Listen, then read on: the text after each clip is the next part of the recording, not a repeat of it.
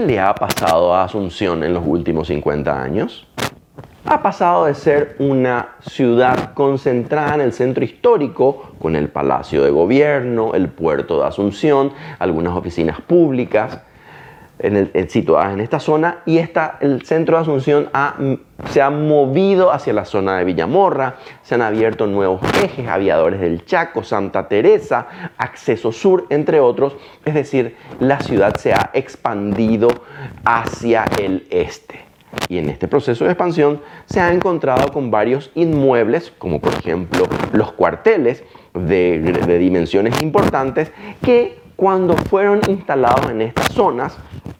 estoy pensando principalmente en la zona de la caballería o en otras hacia, hacia Mariano Roque Alonso, fueron pensadas porque respondían a problemáticas y desafíos propios de ese momento histórico.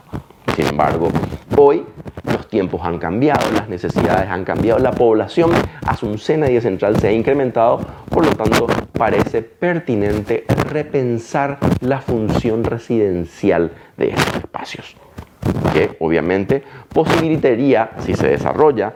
una reducción de la cantidad de horas que pasan los asuncenos y los habitantes de Central en los automóviles y en los colectivos. Como fuese, repensar la ciudad utilizando sus activos físicos transformables es una oportunidad de modernizar Asunción.